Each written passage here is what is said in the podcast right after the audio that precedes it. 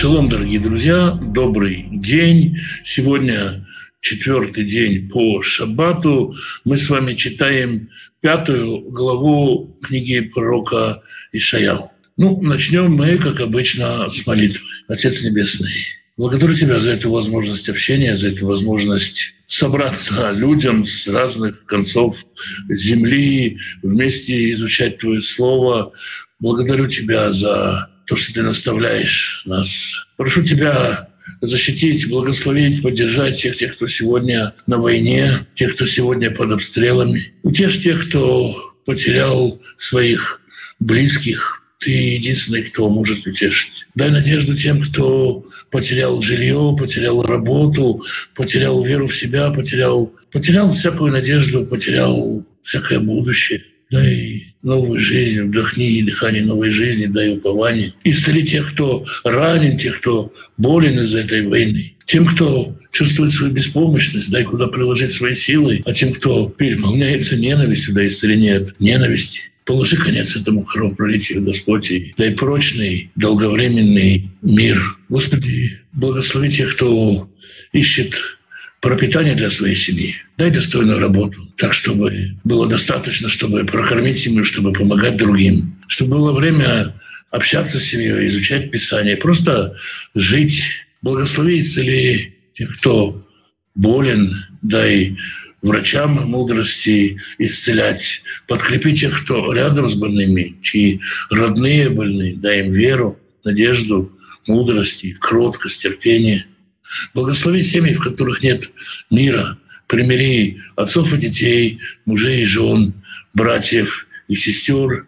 И нам дай мир в наши сердца, как Ты обетовал Господь, говоря, Господь даст дерзновение своему народу, Господь благословит свой народ мира. Мы с вами прочитали вторую, третью, четвертую главу пророка Ишея, в которых было одно общее пророчество. Сейчас пятая глава, которая стоит немного особняком. Это отдельное пророчество, сказанное, как говорят большинство комментаторов, скорее всего, скорее всего, во времена Ахаза, но поскольку оно записано в книге, как мы уже сказали, оно актуально и для нас. Очень много необычного в этой главе. Давайте почитаем.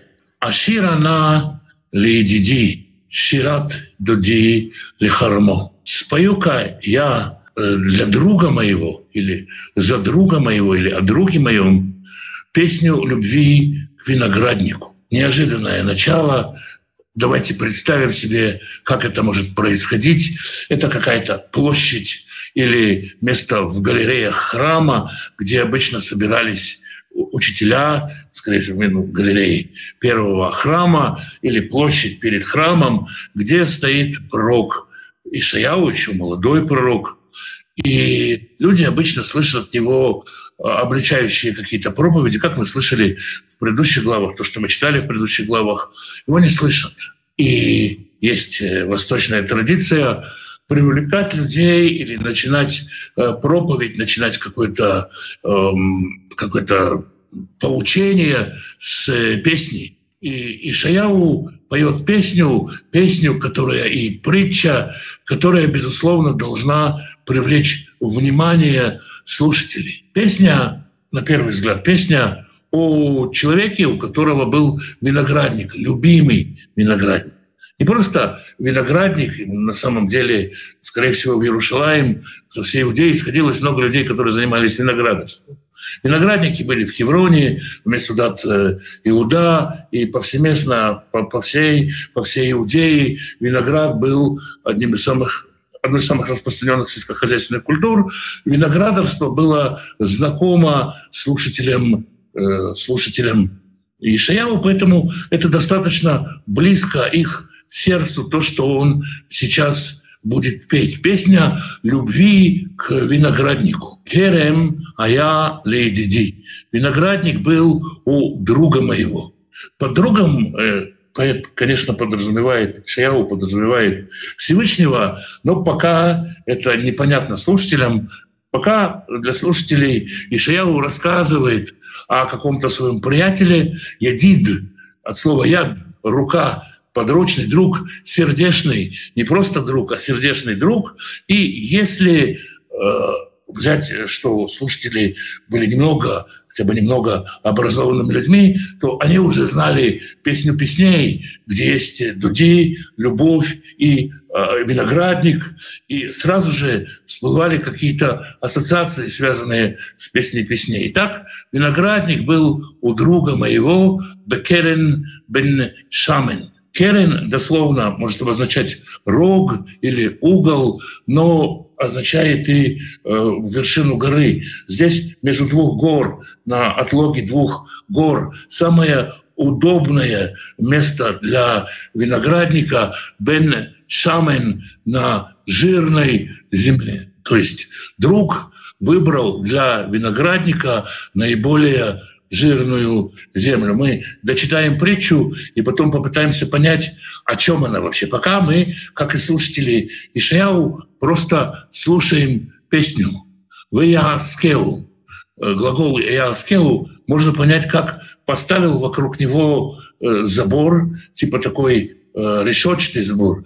Так на, на современный пример можно было бы сказать из арабицы, но конечно, а, тем языком проволокой натянул. Высоклеу и убрал из него камни. А, второе понимание, простите. Второе понимание глагола яскеу разрыл его, раз, распахал его. То есть виноградник не поливается, как правило. Виноградник, чтобы был э, достойный, виноград питается той водой, которую взяла земля. Для этого он тщательно раскапывается, земля вокруг него разрыхляется, и для того, чтобы убрать э, камни, как следующее слово, и для того, чтобы дать земле дышать. И наиболее вероятный перевод все-таки э, раскопал его, раз, разрыхлил его, сделал его способным впитывать влагу. Вы соклеву и убрал из него камни. Вы шурек слово «шурек» может обозначать отборный виноград. Самые лучшие лозы винограда были выбраны для того, чтобы засеять их виноградник. То есть виноградник засевается лозами, не семечки виноградные клались, а друг взял самый, самый отборный виноград для того, чтобы его засеять. Другой вариант понимания этой фразы засеял его просторно, с большим промежутком между рядами, чтобы можно было там гулять. Ну, жадные люди засевают виноградник плотно.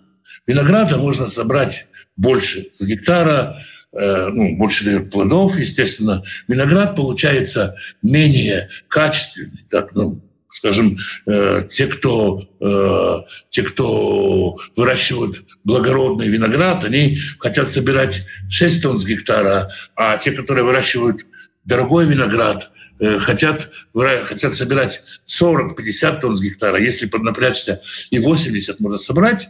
Ну и все зависит от того, какого качества вина ты хочешь сделать. Итак, он засеял его либо отборным виноградом, либо засеял его так, чтобы было свободное место для лоз. Вявен мигдаль бетохо и построил внутри него сторожевую башню. Кроме того, что он дал винограднику, э, заложил виноградник весь потенциал, хорошая земля, пропаханная земля, убранные камни, отборная лоза — это все потенциал винограднику раскрыться. Есть еще и охранение для этого потенциала сторожевая башня. Вявен мигдаль бетахо. И для того, чтобы вино было хорошее, вегам екев хацав бо. И высек сделал там э, винодавильню, и вот э, если посмотреть на слово «екев», «давильня» и следующее слово «якав», и «надеялся», «екев», «хацав», «бо», в «якев», и «надеялся», игра слов, которая здесь очень много, и которую, к сожалению, никак не передать в переводе. Надеялся «лаасот анавим», надеялся получить виноград, «вяз беушим», а он дал плод гнилой. Это либо дикие ягоды, которые не вызревают, либо есть такая порча ведь, э, как бы, винограда, который, который оказывается не, непроизводительным, его ягоды кислые, вяжущие вкусы, они пахнут нехорошо. Вот эта ситуация, которая здесь описывается. История с виноградником. Как это часто бывает, сейчас это очень модно в сетях, в социальных сетях, когда рассказывают какую-то историю из семейной жизни, вот там свекровь моя или заловка моя, или муж мой поступил так-то и так-то, а я сделал так-то и так-то, теперь рассудите, Теперь как бы это привлекает много комментариев. И в YouTube есть какие-то рассказы, которые говорят, а вы бы как поступили, а что мне делать? И мы же все любим давать советы. И здесь, как вот на форуме, дальше в третьем стихе спрашивает уже э, от первого лица, как тоже раньше рассказывали какую-то историю, говорили, для того, чтобы было красивее, рассказывают от первого лица. Теперь от первого лица. Вата, Йошев Иерушалаем, Виши Иуда. Теперь жители Иерушалайма, человек иудей, то есть дорогие иерусалимцы и гости столицы. Шафтуна Байни Увейнкарми рассудите между мной и между виноградником моим. Что делать? Маля сод од лихарми. Что мне еще сделать с виноградником? Вылюасите его, чтобы, что я не сделал еще. То есть дайте мне профессиональный совет. Кивить, мадуа кивить или навин. Почему так получилось, что я надеялся получить виноград? Выяз ушим, а он сделал мне зловонные плоды. Это притча. О чем эта притча? И есть сразу же как бы два основных подхода, которые как бы укладываются один в другой. Самый известный, самый популярный э, комментатор Торы, Раби Шлома Ицхаки, говорит, прежде всего, речь здесь идет об Адаме, о первом человеке. Вокруг него Всевышний установил э, охрану, сад насадил и оберег его от всякой беды, и убрал из него камень, э, склонность к греху.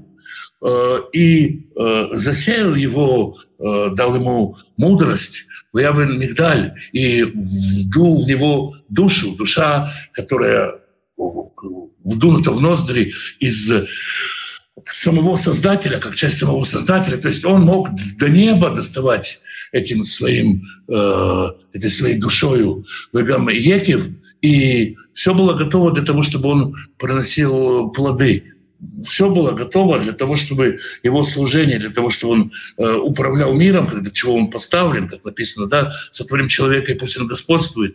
Все было готово для того, чтобы он реализовал свой потенциал.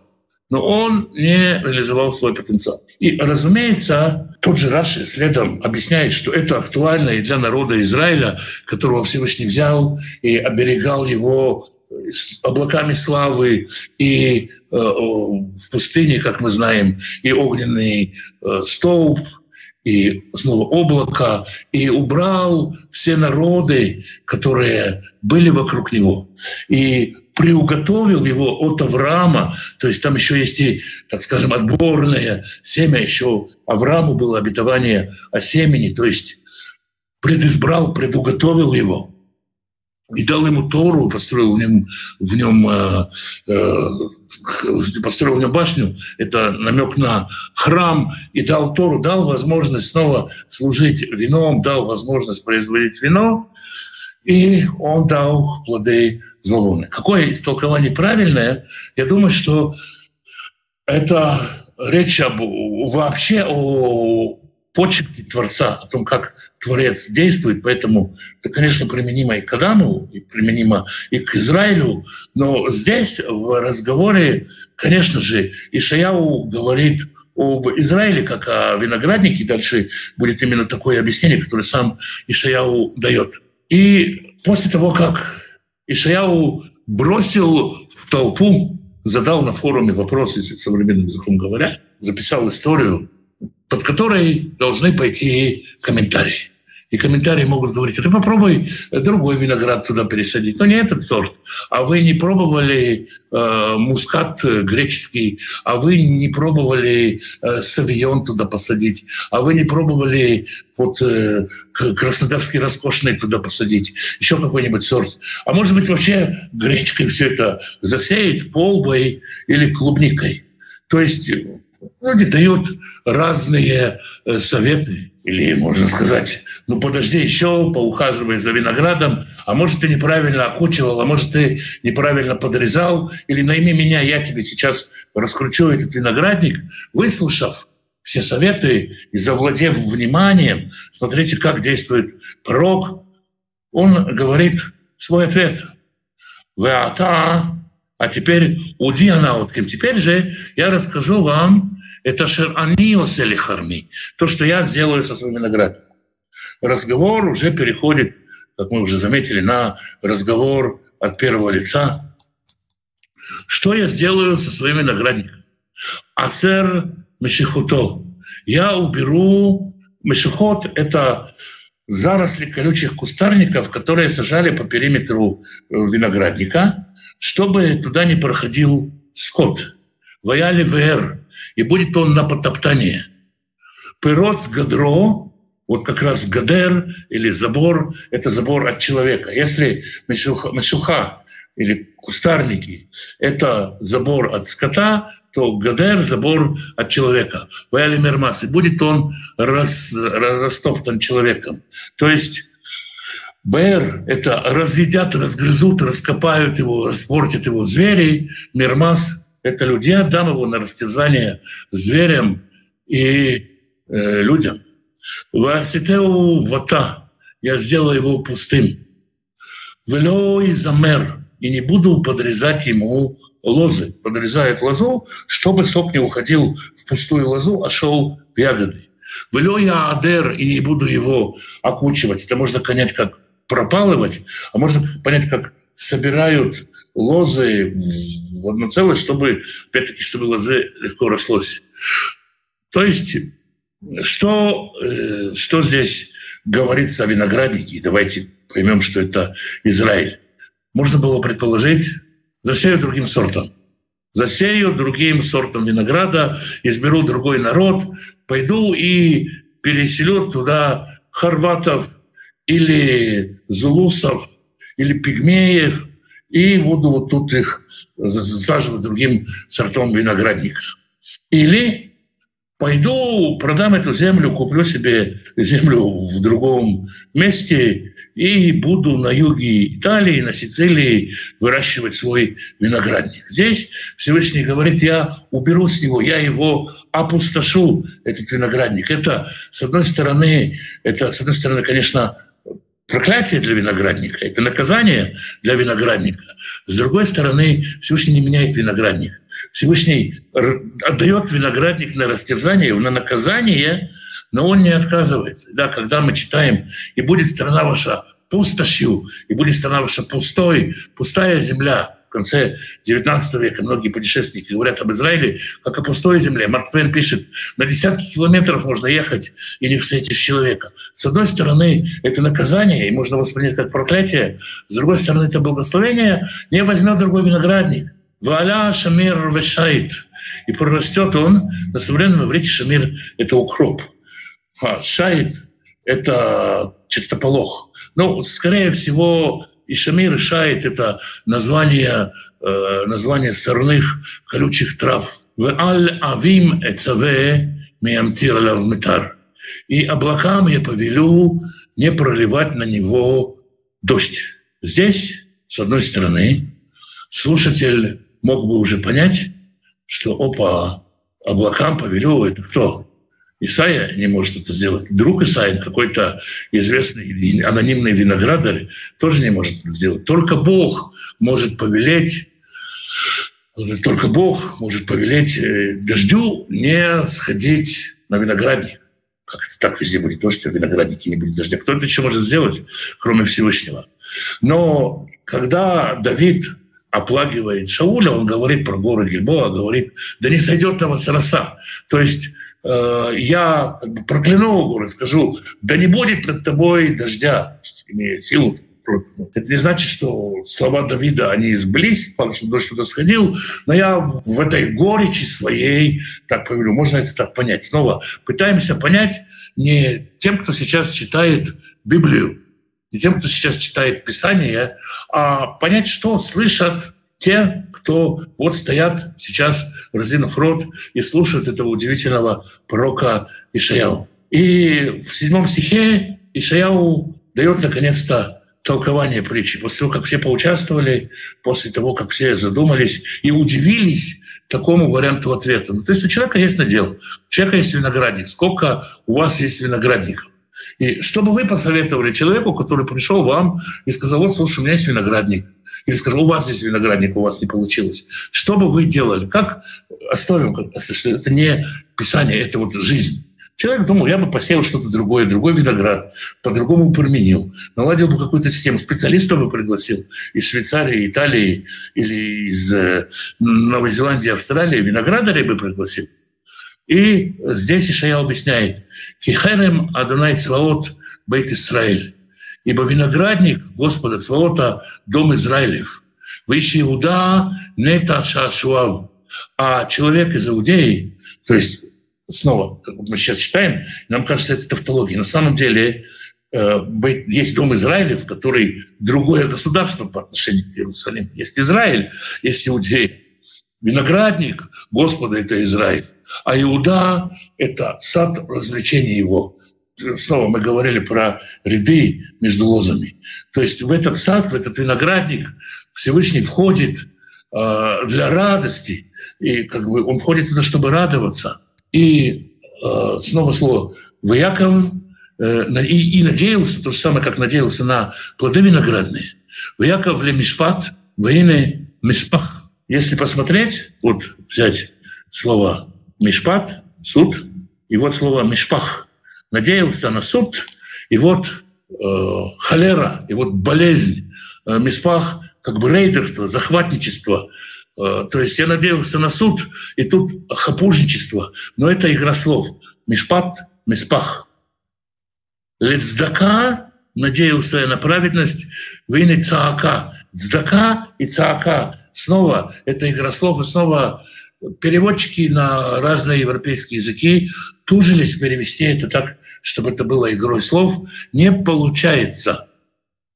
Это не потому, что как будто они такие, ну как трудно, трудно передать эту игру слов, которая, безусловно, безусловно, э, она увлекает людей, увлекает слушателей. Здесь о харизме, о таланте Ишея как проповеднике идет речь.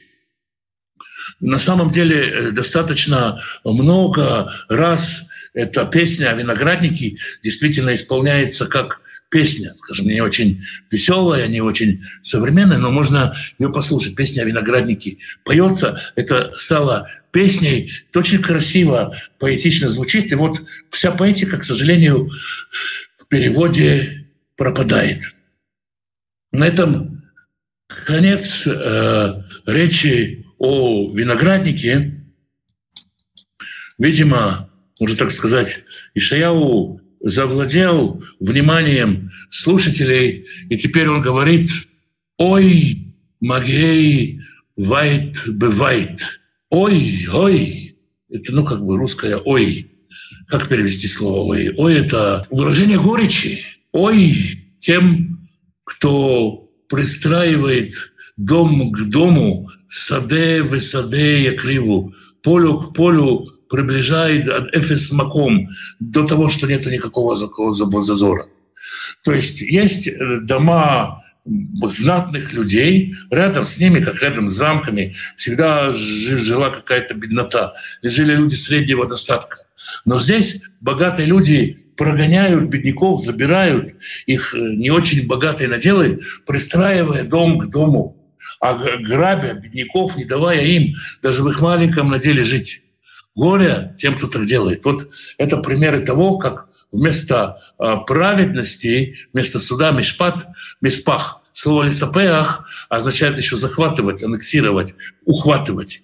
То есть горе тем, кто э, отхватывает у бедняков землю, пристраивая дома к дому э, до того, что не будет никакого дозора, зазора. Вы ушафтем леватхем бехереварец, так что вы словно одни живете в земле. Или можно перевести, разве одни вы на этой земле? Вы о себе только думаете. Можно перевести это как вопрос, можно перевести это как и считают себя, кроме них, не считаются ни с кем, кроме как с собою, словно нету никакой, никого на земле. Боязны это найти вот. Пусть, пусть зайдет моя молитва в уши Господа, э, Господа Сволота. Здесь же, как мы говорили, что вместо праведности крик, как крик в уши Господа, имлё – это клятва. Пусть э, Господь э, покарает Господь сделает так, это как клятва за Господа. Батимр Лишимаию, вот эти все большие дворцы, эти виллы будут опустошенными. Ветувим меэйн Йошев. И хорошие дома останутся без жителя. Ки асерет цимдей керем. Асерет цимдей керем – дословно перевести так, 10 пар виноградника. Поэтому э, можно перевести это как виноградники, которые растут вот рядом с виноградником, виноградники, которые как дома прижаты друг к другу, 20 виноградников. Но наиболее правильно понять, как виноград, виноградник размером, э, таким размером, что 10 пар валов – пропахивает его за один день. 10 э, э, упряжка, упряжка валов э, в метрах. Да? То есть примерно площадью э, 2 гектара виноградник, если так выразиться. И асу в бат и хат сделают 20 литров вина. С 20 гектаров виноградника будет 20 литров вина или с 10, с 10 ну, спор можно о размерах, с 10 гектаров будет 20 литров вина. То есть это вообще ничего, не урожай полный. Везуреа хомер, и тот, кто э, сеет 30 литров, хомер – это единица э, сыпучих веществ, 30 литров, Ясейфа сделает 29 литров, сделает 2,9 литра, да, то есть, простите, 300 литров и 29 литров, да, то есть один к 10. Десятую часть только соберет из того, что посеял. То есть вот те, кто так отхватывают территорию, я сделаю эту территорию неэффективной. Так что и неудобно было напрасно, напрасно вы ее себе отхватывали, она вам не принесет благословения. Еще одно «ой», шесть будет всего «оев», в этой главе. Второй ой, самый длинный, да, сначала надо э, захватить внимание. Э, если будет длинный, то будут понять, что только что-то одно, но тут надо как бы управлять э, слушающими. Ой, машхимей бокер, горе тем, кто встает с утра с хар и радефу, э, чтобы, как сказать, э, в поисках вина. То есть похмеляющийся. Мехарей бенешев яин едликем. А затем, э, интересно, да, что в современном иврите напившийся человек называется метудляк, тот, кто заправлен. Делик – это сегодня горючее от слова «зажигать», «зажигающий». Но здесь загораются за вином или заправляются вином по вечерам. То есть утро начинается с похмелья, а потом заканчивают похмеляться и начинают пить. И у них празднества и вечеринки, и они в праздности проводят время, векая, кинор, и будет э, э, э, арфа и гусли, барабан, вехалиль и флейта, вяин миштейхем, и вина полно на их перу. Ваэт поэль Адунай ло ябиту, а то, что делает Господь, они не видят. У Масаидав ло рау, то, что делают руки его, они не видят. Они не видят, что Господь что-то готовит. Они не видят, с одной стороны, заботы, охраны, которая позволяет им так гулять. Не видят во всем этом процветании. Мы часто говорим о том, что процветание может быть перед наказанием. То есть бывает тьма перед рассветом, бывает рассвет перед тьмой. Есть какое-то процветание, и они не видят в этом процветании Всевышнего. И за вот эту неспособность Э, распознать Всевышнего, они будут изгнаны в 13 стихе, мы читаем «Лахен гала ами», поэтому изгнан мой народ. Смотрите внимательно, да, что все-таки мой народ, мой виноградник. То есть любовь к винограднику, она не пропадает. Всевышний разрушает виноградник, это по-прежнему его виноградник, никакого другого не будет. Поэтому изгнан мой народ, мы были дат, без знания.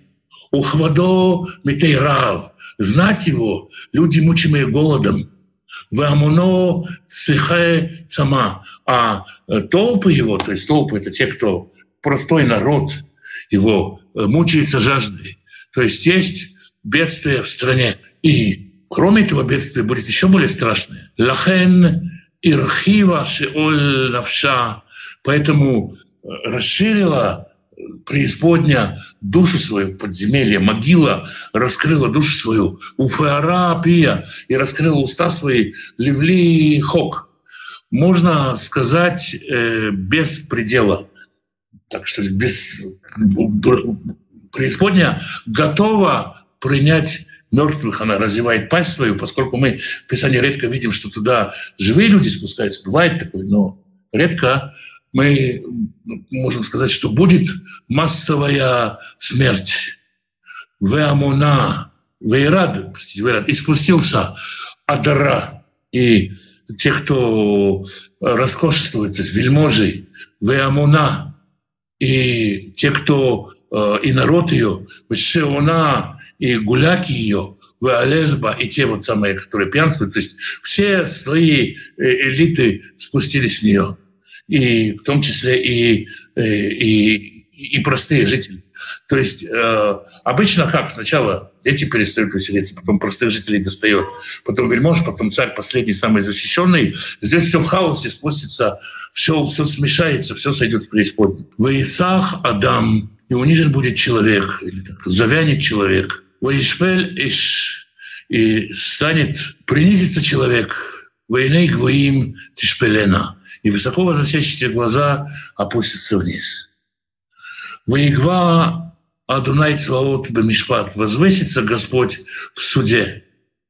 Мы говорили про суд, Мишпат и Цдака, да, что Всевышний ожидал от э, Израиля Мишпат и Цдака, суд и справедливость. И здесь возвысится Господь в суде, Ваэля Кадош, и Бог Святой осветится правдою. Только Господь явит, если вы не хотите делать правду внутри себя, между людьми, Господь э, поставит суд и правду между ним и вами. Спрашивали про отношения между человеком и человеком, человеком и Богом. Если вы не налаживаете отношения между собой и ближним, Господь устраивает отношения между собой и народом. 17 стих как говорят э, комментаторы и ученые говорят то же самое, один из самых сложных стихов всей книги Исаии для перевода. «Верау квасим акидварам» Я прочитаю весь стих, потом дам три разных объяснения. «Вехаравот мехем гарим яхелю». Первый перевод, первый перевод можно понять так. «И будут э, пастись э, овцы на той пустоши, которая будет на месте их городов. В хаверот мехим гирим яхелю, а их жир, их сахарные кости, их вот этот вот а, тук этих людей, всю их роскошь съедят пришельцы. То есть придут вот эти люди, как кочевники, которые кочевнику, кочуют, кочуют со своими овцами, может быть, не все жители Иудеи, они вот кочуют, они придут в их города, будут пасти своих овец на, их, на месте их городов и будут э, есть то, что там осталось, подбирать провизию, и этим будут жить. Это одно понимание. Второе понимание говорит, что после того, как Господь закончит суд, э, получится, что овцы будут пастись как обычно. То есть те, кто праведно жил, те будут пастись как обычно. Жизнь праведника никак не поменяется. Вахаравот Мехим Гарим Яхелю, и придя, они захватят имущество жирующих. То есть праведник будет жить, как и жил, И, кроме всего прочего, он еще и получит имущество тех, кто жировал, тех, кто грабил, тех, кто отжимал у людей их имущество. Второе понимание этого стиха. И эти два перевода абсолютно легитимны, они абсолютно вкладываются в этот текст. Третье понимание стиха говорит о том, что есть два типа овец. А, один тип овец — это те, которые с юности на подножном корму зарабатывают себе на жизнь, люди с людьми сравниваем, да, зарабатывает человек себе на жизнь, сам себя обеспечивает, и про него сказано, он будет пастись дворо, как обычно. То есть он будет пастись как обычно, Выхорвот грим, а те, которые откармливались, те, которые э, привыкли к тому, что их э, кто-то кормит, в данном случае народ кормит этих всех обжоров, которые жалеют нашим потом, они будут поедены. Их кости будут поедены, они умрут. То есть выживет тот, кто привык э, заботиться о себе, кто живет честным трудом. Вот снова возвращаясь к теме перевода, нужно постоянно помнить, что вот такие сложности, они с переводом существуют, и это люди, которые разбирались, копались, пытались понять и переводили. И переводили по-разному, потому что действительно можно по-разному перевести. Ой, машхей авон бехевлей шав. Горе тем, кто тащит на веревке свои грехи. Можно понять это как что значит тащить на веревке свои грехи? Можно понять, как э, те, кто тащит свои грехи заради ничего. То есть на самом деле вот это все пьянство, вот это все, э, все это развратное буйство, оно ничего им не дает. Это все пустота ради какой-то, ради, ради, ради пусты, пустого они тащат за собой грех. Векиавота галах и там. И полная телега грехов у них. Можно понять это город тем, чьи грехи уже сидят в телеге и заставляют человека ее тащить вервями. То есть человек начинает с малого, сам себя затаскивает в грех, и постепенно э, грехи садятся в телегу и начинают им погонять. Горе тем, кто попал в такую упряжку грехов. И они тащат, и они не знают, что с ними бурлаки собственных грехов, они не знают, э, что, что, что, что с ними произойдет, не замечают ничего. Мы говорили про незнание, и пророк говорит, а умри, маэр, яхей шамасе. Ну, давай, пусть, когда Ишаял приходит и говорит, вам грозит беда, Всевышний придет, Всевышний сделает вот это, вот это, вот это. Ну, давай, ну пусть, ну пусть придет, ну давай, давай, давай уже, ну, посмотрим, что он сделает. Они говорят, пусть придет, пусть побыстрее сделает. Лиман не ре. Давай посмотрим. Ватикарев, Твуа, и Цаткадош Исраэль, вы не да, пусть, пусть, ну пусть он уже даст нам, э, пусть он уже явится, и мы посмотрим тогда. Давай, пусть приходит, мы на него посмотрим. То есть люди, которые так воспринимают пророчество Ишая, они говорят, ну пусть он придет быстрее, давай, мы его не боимся. Горе этим людям. Ой, омрим ли ратов. Горе тем, кто говорит о плохом хорошем, называет зло добром, в ра, а добро злом. Самим хоших ле ор делают свет тьмой в ор ле хоших.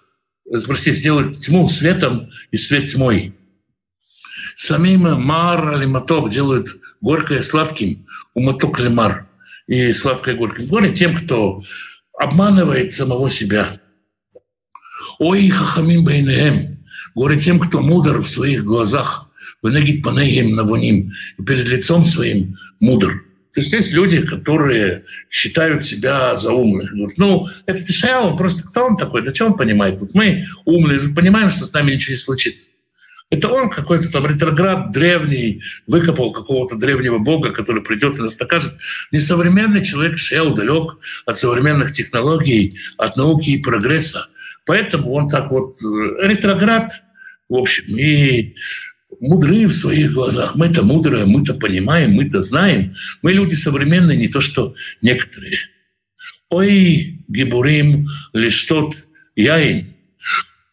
Горе вам, герои винопития, вы аншей хайль и бравые солдаты лемсох шехар, которые добавляют Э, всякие снадобья в вино. То есть в вино добавляли э, всякие разные э, средства тогдашней э, химии или биологические добавки, дурман, белодонну и разное прочее для э, того, чтобы давало галлюциногенные эффекты или особо опьяняющие эффекты. То, чем развлекалась современная Ишаяу э, элита, истеблишмент. Лахен, поэтому, ой, закончились. Закончилось горе, горе, горе, горе. А почему горе? Лахен киохель каш лешон эш. Поэтому, как э, огонь э, поедает солому, выхашаш лава, съедает, э, сгорает в пламени, ярпеш рашим кимак, в тлен превратится корень, их корень их будет изъеден. И прахим киавак и але. Пыльца их станет пылью. Кимаасует Турата Дунай Цваот, потому что вознушались они Торой Господа Цваота. В этом рад ходишь Израиль на отцу и насмехаются над словами святого Израиля. То есть за это им последует наказание. Альхен хара афадунай беамо. За это разгневался Господь за народ свой. Ваит еду аляв и замахнулся на него. Ваикеу и ударил его. Ваергизу Арим и содрогнулись горы. Снова мы говорили о землетрясении. Вытиины велятамки сухабы в и были разбросаны, падали их по окрестностям. Выбегользат шавапо. И все-таки не отвратится его гнев. И на этом не закончится. То есть будет землетрясение, и будет много погибших. Наиболее вероятное понимание землетрясения. Какое-то бедствие будет. И много будет погибших и все равно не отвратится гнев его. Вы от и тона туя. И рука его еще простерта, он еще замахивается. А что будет дальше? Венеса несли гоим мирахок. И подымет он для народов знамя далеко. То есть подымет он, даст он знамение народам издалека.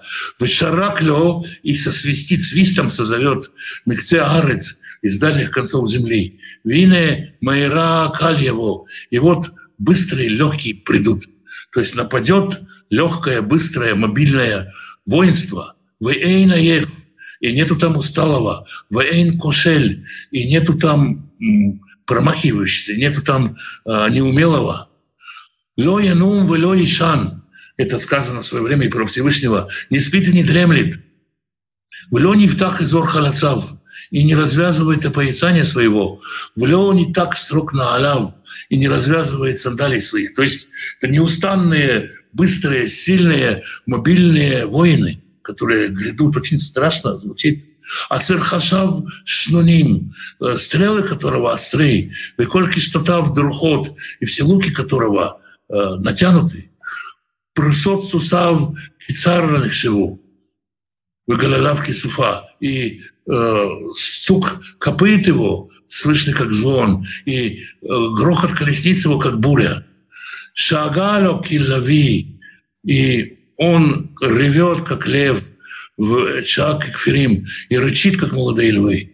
Воинам, и сопеть будет, и хрипеть. Ваяхес терев, и он захватит добычу, ваяфлит, и обратит в бегство, и нет спасающих. Вейнаэм Агав Бьемагу, и он возбурлит, возрычит на него, как рык Кинаямат Ям, как, как рык моря. Вейнбат Баарец, Вейнехоших. Взглянешь вокруг, окружишься, смотришь на землю, его тьма. Цар ор, и сгущается тьма, и хоших Барафея, и все затянуто облаками, все потемнело от облаков, не будет больше света. Ну, картина полного мрака, который опустится на эту землю. Вот такая вот страшная, драматичная, поэтичная, красивая пятая глава. Какое ваше отношение к рок-опере «Иисус Христос суперзвезда»? Э, они говорят, что это кощунство, другие, что пришли к Богу через эту постановку. Кто-то хочет рассказать э, об Ишуа языком оперы, языком песни. И тогда не надо, не надо этого бояться. Давайте смотрим, какие у этого плоды. Кто посчитал это кощунством? И кто-то все-таки услышал, что воспели Иешуа и языком оперы. Когда, например, мы видим каких-то африканцев, которые танцуют во славу Мессии, мне это кажется странным. Да, чьи-то народные танцы. Кому-то мои народные танцы кажутся странным. Это воспевание Машеха, Почему это должно быть кощунством? Слышал, что когда иудеи исповедуют Иисуса Мессией, то единоверцы проводят обряд похорон над уверовавшим. Расскажите, пожалуйста, подробно. Это не совсем так. А, во-первых, не все единоверцы. Да, то есть э, мы говорим об ортодоксальных иудеях, и среди ортодоксальных иудеев есть разные подходы. Но есть, скажем, группа иудеев, когда если сын уверовал в Иисуса, снова, что такое уверовал в Иисуса? Если человек жил по Торе, соблюдал Тору, Тору, и вдруг он приходит и говорит, ты понял, Иисус исполнил весь закон, больше закон исполнять не надо, можно, можно там э, не соблюдать субботу, есть сувенир и так далее и тому подобное, или еще что-то, да, в зависимости, куда ушел, что ушел. Ну, оставим в сторону все нюансы. Люди как будто потеряли сына, сидят 7 дней траура по сыну, по ребенку потерянным. Сидят 7 дней траура. Никакой обряд похорон, то есть никакого колдовства нет. Это выражение скорби на человека, который потерялся. Да, и ведь на фоне долгой истории в течение тысяч лет человек не мог э, принять христианство и оставаться в еврейском народе, оставаться в еврейской общине. Он выходил из еврейской общины. И поэтому как бы он переходил куда? В стан, в стан кого? Да, давайте скажем так, было дело Бейлиса. Дело было Бейлиса было не так давно, не так далеко. По делу Бейлиса были куча свидетелей, которые говорили о том, что никакой ритуальной крови евреи не употребляют, что в иудаизме нет употребления ритуальной крови. Кто был единственным свидетелем, который говорил, что евреи употребляют ритуальную кровь? Еврей выкрест. То есть отсюда рождается такое неприятие, долговременная вражда церкви, находящейся у власти по отношению к евреям. Породила ту идею, что человек, который перешел в христианство, он погиб. Но его никто не хоронит, то есть как как бы вот в русском языке сказали бы, отпевают или ставят свечку за упокой, чтобы как-то его похоронить и убить. Нет. Выражение скорби, выражение траура, по нему сидят семь дней траура. В первом псалме слово «будешь успешен». В русском языке это слово «успеть». Как в, в оригинале? В оригинале «мацлех», «цалах» — это тот, кто попадает в нужное место. То есть оказался в нужном месте в нужное место. Попадает на свое место. Да? Ну, то есть, э, ну, в принципе, можно, можно тоже сказать, успел. Успел попасть на, в нужное место в нужное время. Да? То есть параллель есть. Да, успеет — это яцлех. Яцлех это э, от слова, от слова «цалаха», тарелка, скажем, оно оттуда же. Или когда спустился на него дух, сказано «цалха аляв руха кодыш», то есть спустилась на него Дух Святой. То есть э, лицо это как попасть в нужную точку, не промахнуться, оказаться в нужном месте, оказаться в нужном месте, в нужной ситуации. Как выглядела сторожевая башня в винограднике снаружи и внутри? Было разных много башен, поскольку они деревянные, то мы знаем об этом только из, как сказать, размышлений. Но это как такая вот, э, скажем, э, сука двухэтажная, такой двухэтажный шалаш. Шалом, добрый день. Говорят, что Библия запрещает пить вино, и на вечере был сок, а не вино. Как правильно понимать? Нету э, кроме одной женщины, объявившей себя пророчицей, нету никаких указаний в Библии о запрете пить вино. Естественно, злоупотребление вином, оно вредно. Но, опять же, также естественно, что вино веселит душу человека. Да не было у людей способа сохранить вино. В Песах нету вина, нету сока, просто нету свежевыжатого сока. Его никак не могли сохранить. Сохранялось вино. Другое дело, что оно разбавлялось. Другое дело, что пили его мало. Но, опять-таки, есть конфессии целые, которые так учат целые конфессии, которые на этом строят целое богословие. И как бы спорить ни с кем не хочется. Но ясно дело, что э, есть тираж, который означает молодой сок, есть яин, который означает вино. И понятно, что на вечере было вино. Никак туда не впишешь сок, если этого очень не хочется. Если кому-то хочется, вписывают. Но опять-таки посчитайте, давайте посчитаем. Вот есть, э, сидят 13 человек, да, 13 человек сидят, и они съедают барана. Допустим, баран весит живым весом, так, если это хороший баран, предположить, хорошего барашка они себе на Песах купили, они бы съели 25-26 килограмм мяса на, допустим, 13, опять-таки, 13, будем считать, человек, по 2 килограмма мяса с горькими травами, плюс маца, э, пресноки, они съели мясо. С этим вместе они выпили, допустим, перед традицией 4 бокала по 80 грамм вина, полтора стакана вина, современным языком, с двумя килограммами баранины. Это не опьянение, это не напиться – и поэтому, как сказать, нету никакого запрета на вино, снова, если мы не хотим его туда вчитать. И я возвращаюсь к тому, что мы, когда читаем Писание, мы туда вчитываем свою веру, хотим мы того или не хотим. И вот в основном это тенденция у адвентистов седьмого дня в отношении вина. Не говорят о запрете на вино.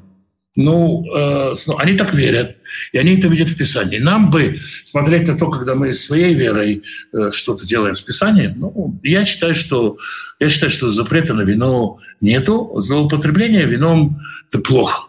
В, для, я знаю людей, для которых выпить рюмку вина – это значит слететь с катушек и разрушить семью, которые 20 лет добросовестные семьянины только потому, что не пьют рюмку вина. Им нельзя и не надо. Поэтому в обществе, где есть такие люди, лучше, конечно, вина не пить. Лучше ли воздерживаться? Я сам сейчас вот для себя несколько лет назад решил, что я вообще от вина воздерживаюсь. Те, кто меня знает, раньше мог выпить вина, что-то еще. Нет, я много лет уже не пью вино. И те, кто меня знает, даже знают, что я ну, ну и кидош на сок. И все, это мое личное решение, я не подвожу под это описание. Почему Ишуа Сначала отказал Ханьянке в грубоватой форме в дочери. Как-то не вяжется с притчей «добром самаритянине». Ишуа пытается, как сказать, чему-то научить самарянку. Добрый самаритянин, он же не, не учитель. Добрый самаритянин – это просто человек, который увидел ближнего в беде, и заповедь есть помочь ближнему в беде. Здесь э, как бы и, и, и для того, чтобы помочь этому раненому, не нужна вера, он, для него не сотворяется чудо. То есть что сделал самаритянин? Самаритянин никаких чудес для него не сотворил. Самаритянин, что, обратите внимание, важно, даже домой его не повез. Самаритянин взял его и отвез его до гостиницы, и там поручил все сделать. То есть оказал ему первую помощь, отвез. Чуда нет. Для того, чтобы сделать чудо, надо человеку проявить веру для того, чтобы какое-то что-то, за что зацепиться, что будет сосудом, который вера, который чудо сделается. Да? То есть если бы женщина просила, как вот там скажем, когда кормили всех хлебом или рыбой, там же никто не выбирался, всех кормили хлебом и рыбой когда это масло. Когда эта женщина просит о, о чем-то сверхъестественном, она должна показать что-то сверхъестественное в себе, веру. Когда он сказал, да, она проявила свою веру, это стало инструментом, в который можно было вложить чудо. Расскажите, пожалуйста, как вы понимаете хлебопреломление? У меня есть уроки по хлебопреломлению целых в Хайском э, теологическом институте, э, где-то часа три урок, поэтому так коротко рассказать это же не, невозможно. Почему здесь оба виноградника? Ведь Израиль сравнивается и с другими растениями. Кедры, орех, лилия. Кедры, орех, лилия, маслины – Э, здесь эти, все это кедр выращивать вообще не проблема. Да? То есть кедр посадил, правда, долго ждать надо, пока вырастет. Миндаль тоже. Лилия, ну как за лилией поухаживать? Виноградник – это плантация, которая требует особо-особо тщательного ухода. То есть проще, проще посадить вот э, яблоньки, посадить, там их чуть пропалывать. За яблонями не нужно столько ухода, сколько за виноград. За маслинами не нужно столько ухода. Вот маслины, маслины что? пришел и собрал урожай. Ну, почти так, я вот, преувеличиваю. Но виноградник требует ежедневного в нем труда почти все время. То есть виноградник – это трудоемкое, э, затратное мероприятие, и э, все может отразиться, э, малейшее недопущение может, может отразиться на качестве продукта, на качестве вина. То есть огромный, тяжелый, постоянный труд, как, как сказать, вот в семье, представьте себе, что вы заботитесь о жене, как о кедре. Один раз вы посадили, то как человек говорит, ну я тебе 20 лет назад сказал, что я тебя люблю, ничего не поменялось. Поменяется, скажу, что ты от меня ждешь, что я тебе говорю, что я тебя люблю. Если вы о жене заботитесь как о винограднике, это совершенно другая степень заботы. Ну или жена у вас. То же самое здесь. То есть виноградник – это то, что холится или леется в высшей степени. Так что же ответственна за отношения с Богом. Царь, который строит политику, первосвященник, который отвечает за духовную часть. Каждый ответственен, каждый ответственен, и вы тоже ответственны, как простой, так сказать, прихожанин, или кем бы вы ни были, каждый ответственен за отношения с Богом, каждый на своем месте, на своем служении. Как кто ответственен за здоровье организма? Почки, мозг или мениск? Все ответственно. То есть есть как бы важные органы, конечно, да, мозг и, и сердце. Но если откажут почки и нет диализа, то недолго человек не протянет. Если откажет печень, тоже возникнут сложности. То есть все, э, все, любой орган, как мы, и все, и весь Израиль, как единое тело, все ответственно. Скажите, пожалуйста, есть ли особая молитва за детей? А, у меня есть несколько уроков по благословению сынов, благословению дочерей. Надо, наверное, сделать урок по молитве за детей. Есть особая молитва за детей. Но надо будет, конечно, сделать про это урок, потому что так, как сказать, рассказать о молитве трудно, надо, наверное, просто найти и разобрать. Какие ожидания может просчитывать человек, ставший на Божий путь? Чем реальным, кроме ожиданий, ценен этот выбор? Мы видим людей, которые жили себе спокойно. Ну, давайте возьмем, например, Маше. Что ждало Маше, если бы не явился ему Господь, если бы он не полез смотреть на этот куст? Маше бы спокойно, можно считать так, спокойно дожил бы до глубокой старости, умер бы, э, держа на коленях внуков, может быть, правнуков, спокойно бы был пастухом у Итро. Он пошел, 40 лет жизни Маше, что мы можем сказать? Мы можем сказать, что если смотреть на материальную сторону, он ходил по пустыне, разбирал какие-то споры, ходил, сначала ходил к фараону, подвергал себя опасности, его грозились убить, его ругали со всех сторон, он был клятый мятый со стороны фараона и со стороны народа, который говорил, что ты наделал и так далее. То есть жизнь была непростая. Что, на что может надеяться человек, который пошел за Богом, это близость ко Всевышнему. Если вы его любите, то близость к тому, кого вы любите, это, это ваша награда, это на что вы надеетесь. Да, Давид говорит, а я близость к Богу мне за благо. Эта близость к Богу, она перевешивает все, все, все, все остальное. Да, то есть лучше быть э, богатым человеком, оставленным Богом, или бедным человеком с Богом. Вот близость к Богу — это то, чего следует ждать человеку, который за Богом пошел. То, что ему дозволят за ним идти, то, что дозволят ему приближаться — и это, в общем-то, все. Не все получали материальное благословение. Не все получали некоторые мученической смерти умирали, не все получали здоровье и так далее. То есть только близость к Богу, но тот, кто это знает и ценит, тот понимает, насколько это важно. Женщина имеет способность исцелять кожные болезни прикосновением руки к больному вместо молитвы. Как к этому относиться? это оккультное или применение к верующим. А ну, надо посмотреть на то, как живет эта женщина, что она делает. Помимо этого, помимо этого, какие у нее плоды, кому она молится, кого она благодарит за эту силу, кому она обращается за эту силу. То есть э, так, так смотреть, как так сказать, да, кто-то вот, э, ну, как ведь мы имеем обетование от Машеха, вы сделаете это и больше, чем я, значит, должны быть люди, которые способны исцелять. Вопрос, а что в ее жизни? Да насколько она знает Бога? Что она делает с этим даром? Зарабатывает она себе на жизнь этим, делает ли она себе имя? Во славу свою она делает это или во славу Божью? То есть э, какие плоды? На это стоит посмотреть. То есть о неактуальности закона беззаконники, э, я так думаю, что да. Я, я думаю так, что да. Но э, снова есть куча людей, которые так научены.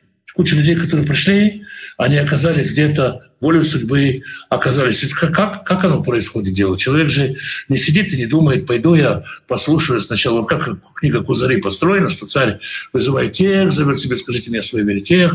Обычно человек приходит в какую-то общину. Если ему повезло в какую-то общину попасть, в какую бы то ни было – и он слушает. Попал он в общину, скажем, свидетелей, будет он учить слушать, как они. Попал он в общину, в харизматическую общину, будет как харизматическая община научена. Попал он в общину баптистскую, как баптистская. Чаще всего человек попал куда-то, э, как попал, ну, мы говорим, случайно попал. Ноги привели, Бог привел человека в какую-то общину. Я не знаю, я не берусь судить о механизме. И он там научается, он искренне так верит, Нужно ли, может быть, Всевышнему, чтобы было вот этот, если этот веер мнений, если этот веер разнопониманий, я не знаю, снова, как бы кого-то сразу же так тыкать пальцем и говорить, вы зло. Я думаю, что как бы человек, э, любой человек должен приходить, э, постепенно приходить к соблюдению закона. Но это мое мнение. Да? А вопрос снова по плодам, насколько меняется жизнь этих людей, насколько они праведные хоть в какой-то сфере. И снова, и снова, и снова ну, я очень осторожно обвиняю кого-то в чем-то, но, но я считаю, что как бы вдумчивое изучение Писания, вдумчивое изучение Писания приводит к мысли, что э, Тора вечна, закон вечен, никуда не отменялся, никуда не пропадал.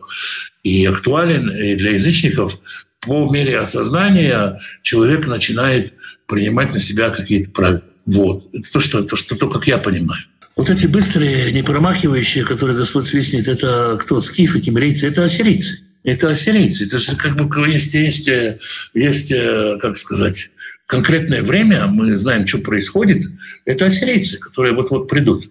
До скифов там далеко, вот, э, морской флот США еще не создан. То есть мы можем судить по, по истории, что это ассирийцы. Вот. И по поводу вопроса, который вы, Иван, задавали, по, по поводу, э, как это, я не помню вашу формулировку, но да, это, конечно, обличение, это как сказать, зачтение приговора такое Израиль можно так назвать. Ну, то есть, то есть вполне можно так понять, но это не приговор с целью обвинить. Это, это, как бы сказать, указание на работу над ошибками, на, за что объяснение, за что вы наказаны и что вам надо исправить. То есть вот э, так, если возвращаясь к вашему вчерашнему вопросу. Как Мишивах относится к книгам Иосифа Флавия «Иудейская война»? Никак. То есть э, большинство учеников Ишив просто не знает, кто такой Иосиф Плавий и чего он там писал. То есть э, никак. Вот. То есть примерно так же, как э, ученики советских школ относятся к Ювеналу, э, Мадригалу или Феокриту. Абсолютно никак. Что-то, что неизвестно. Может, кто-то что-то где-то слышал? Да. Если мы говорим об э, больше-больше об академии еврейской, каких-то раввинов, которые изучают историю, которые этому посвящают время, то для них Флавий, конечно, интересный источник, но опять-таки, э, читая Флавия, нужно понимать, кто он и из каких позиций он пишет. Но для них он тогда источник. Но это не люди, которые учатся в Ешивах. Люди, которые учатся в Ешивах, они, в общем-то, их, их сфера изучения – это основа основ Талмуд, э, Шулханарух как свод законов, которые части вводятся из Талмуда, чуть-чуть э, Мидраш, э, совсем немного простого смысла Торы, а так в основном, в основном, в основном в Ешиве, в большинстве классических Ешив, скажем, уроки, они по Талмуду. Есть Ешивы направления национально-религиозного где есть еврейская философия и мистика, и много еще чего. И там могут как бы упомянуть и Флавия, и Филона Александрийского, и других, э, как бы, но в основном, в основном, в основном э, учащиеся Ишев, их спектр э, литературы, которая изучается, сводится к Талмуду и раввинистической литературе, а Флавий вне того. К сожалению. Вчера с удивлением узнала, что слово «орех» и «грех» имеют один и тот же корень. Это правда? Или автор теории слегка лукав? Я не знаю, какая теория, не могу сказать. Но слово «ор» означает свет, слово «орых» может означать «путь». Он может быть и путем греха, да, но это путь. Я, может быть, сейчас мне в голову не приходит, какое слово имеет в виду автор теории, Поэтому я не берусь спорить, как, как это получается. Знаете, слышал этого Моцарта, не какая-то нехорошая музыка, а где вы услышали, мне Рабинович насвистел. То есть хочется бы услышать в оригинале, да, чтобы понять, как э, нужно ли спорить с человеком, или он прав. Но я не вижу, как э, слово «ор» связано со словом грех. Есть со словом, со словом проклятие можно связать, алифрейш – это проклятие.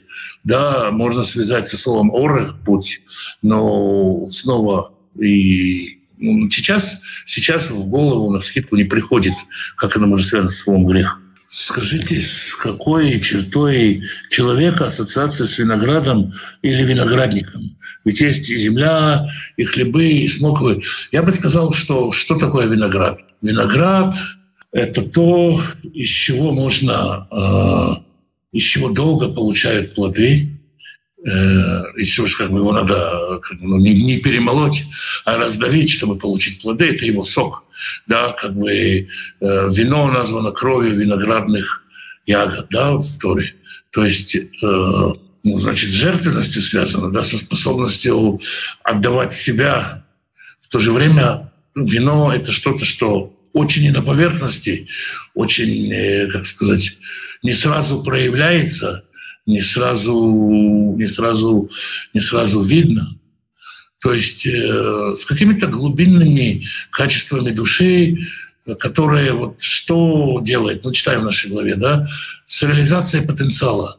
То есть вино – это реализованный потенциал. Человек может быть добрым, обходительным, сладким, да, как, например, ну, инжир, да, как э, да, это смоква. А человек может насыщающим, как хлеб. Вот, э, скажем, виноград – это что-то на очень долгое время хранящее, что-то связанное, что-то связанное с, э, ну, с потенциалом человека, с реализованным потенциалом. Работа над вином – это работа над реализацией потенциала.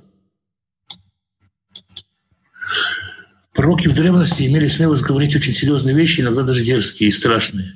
Но их не трогали. Ну, как бы, трогали. Когда кого из пророков вы не били. Люди настолько были благоразумны, чтобы не мстить пророку, не только благоразумные, может быть, не столько благоразумные, сколько суеверные. Его тронят, за него потом заступятся. Страшно. Ну и как бы вера тоже, конечно, была. Вот, ну, скажем, приходит Натан, приходит к Давиду, обвиняет его в чем-то. Получается, что только Натан знает. Можно сказать слугам, уберите этого Натана, сделайте, чтобы он не видел ничего с притчей об овечке и так далее. Давайте его утопим где-нибудь или пропадем где-нибудь. А посмотрите, сколько, сколько страдал Ирмияу, и сажали его, и что только с ним не делали. Микияу, который приходит и говорит, иди на Сирию войной, а потом говорит, вижу царь, вижу, вижу воинство твое рассыпанное по горам и так далее. Пророкам доставалось немало. По традиции сам Шияу, в общем-то, был убит. Но в целом, конечно, люди боялись пророков боялись той силы, которая за ними стоит. Наверное, про хлеб, э, который два, два красных хлеба символизирует, нужно отдельно отвечать, потому что не будет простой ответ. Как вы относитесь к идее членства по местной общине, права и обязанности члена общины, к дисциплине в общении? Я, честно сказать, не очень понимаю, зачем это нужно. Ну, догадываюсь, что может быть связано с учетом, с десятиной, с необходимостью. Но как вот э, Всевышний не одобряет переписи населения и не одобряет, когда говорят «я Павлов», «я Полосов», «я там Воронинец», «я Доронинец», «я такой-то, такой-то, такой-то, такой-то». Такой спасает не церковь, спасает Бог. Да, и как бы можно, руководитель общины может подумать, что у него спасальня, и надо приписаться к нему, чтобы спастись а вне его общины нет спасения, единства правильно видения и так далее, и так далее, и так далее. Либо просто сетейно интересует. Я не понимаю, для чего это нужно. Я могу привести пример. Вот Филипп и Явнух. Филипп отправляет Евнуха куда-то он едет, в Эфиопию, допустим, он не дает ему телефон э, служителя в Адисабебе или какой-то общины в Адисабебе, куда Евнух обратиться. И никто так не делает. Да, то есть э, чем больше собирается общение, тем лучше. Я думаю, что, э, ну, как, э, как сказать, дисциплина э, не, не выражается как бы записью, бюрократией, учетом. Но, с другой стороны, я не руковожу общиной, поэтому ну, ну, вы меня спросили, я вот вам отвечаю свою позицию. По сути, пророк ведь не мог отказаться от роли пророка, если его призвал Бог. Иона пытался, честно. А мог ли человек сам попросить Бога о пророческом даре? Ишаяу, который говорит, вот я пошли меня, да? Ну, то есть ему предлагается. Примеров такого в Писании, кажется, нет. Ну вот давайте возьмем Ишаяу, который да, говорит о своем посвящении, это будет шестая следующая глава. Она у нас, кстати, вот хочу сказать, глава в записи, поэтому завтра, канун праздника, урок будет в записи. Шестая глава посвящения, вопросы по нему можно будет задать в воскресенье. Но Ишаяу говорит, вот я пошли меня. А так в основном, конечно, конечно, смотрите, Маше отказывается. Маше говорит, я не хочу пошли кого-то другого. Не получается у него отказаться. И он пытается сбежать, его ловят и возвращают. Целая, целая, целая история с этим. То есть э, Всевышний, если кого-то если кого-то избрал, то этот человек, э, да, нельзя от этого, э, нельзя от этого отказаться. Можно ли это получить в подарок? Ну, думаю, не знаете, что просите. Но вот Ишаяу, например, говорит, вот я, пошли меня. Как вернуть дар, который украли? Вы знаете, Регина, нет общей схемы. То есть, я не знаю, украли ли дар, или только это кажется, кто, какой дар и так далее. И я не могу дать на это какой-то общий ответ, так же так, как я не могу сказать, как вернуть кошелек, который украли, на что-то. То есть нужно разбираться в ситуации, вникать в ситуацию, и тогда можно дать какой-то ответ. А общий ответ на этот вопрос, мне кажется, невозможно дать. Как вы думаете, если верующий человек не находит общину, в которой бы разделяли его понимание Священного Писания, он может э, сам, сам Шитур, да, слава Богу, сегодня из уроки. Слава Богу, опять-таки, напомню, Евнуха, который поехал в Эфиопию, у него не было своей общины. Собирайте свою общину, если у вас есть какое-то свое понимание. Учитесь. Потихонечку вокруг вас соберутся люди. Собирайтесь, пока сядьте с мужем своим, с женой своей, изучайте Тору вместе, вдвоем, с подругой, с сестрой. Ну, не важно, да? То есть вы можете сказать, у нас по субботам изучается закон Божий. Если я здесь буду одна, я буду одна его учить. Если кто-то придет, я буду вместе с кто-то его учить. И постепенно все устроится. Но да, важно уроки, важно общение с другими верующими, которые сегодня, возможно, по Zoom, э, по Телеграму, по Ютубу и десятки других, десятки других э, возможностей. То есть э, я считаю, что...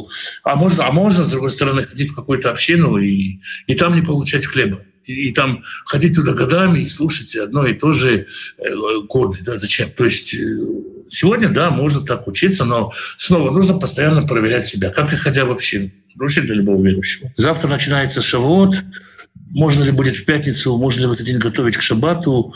В пятницу готовят, вот готовят на шаббат. Есть для этого целая такая процедура, которая называется Ирув Тавшилин.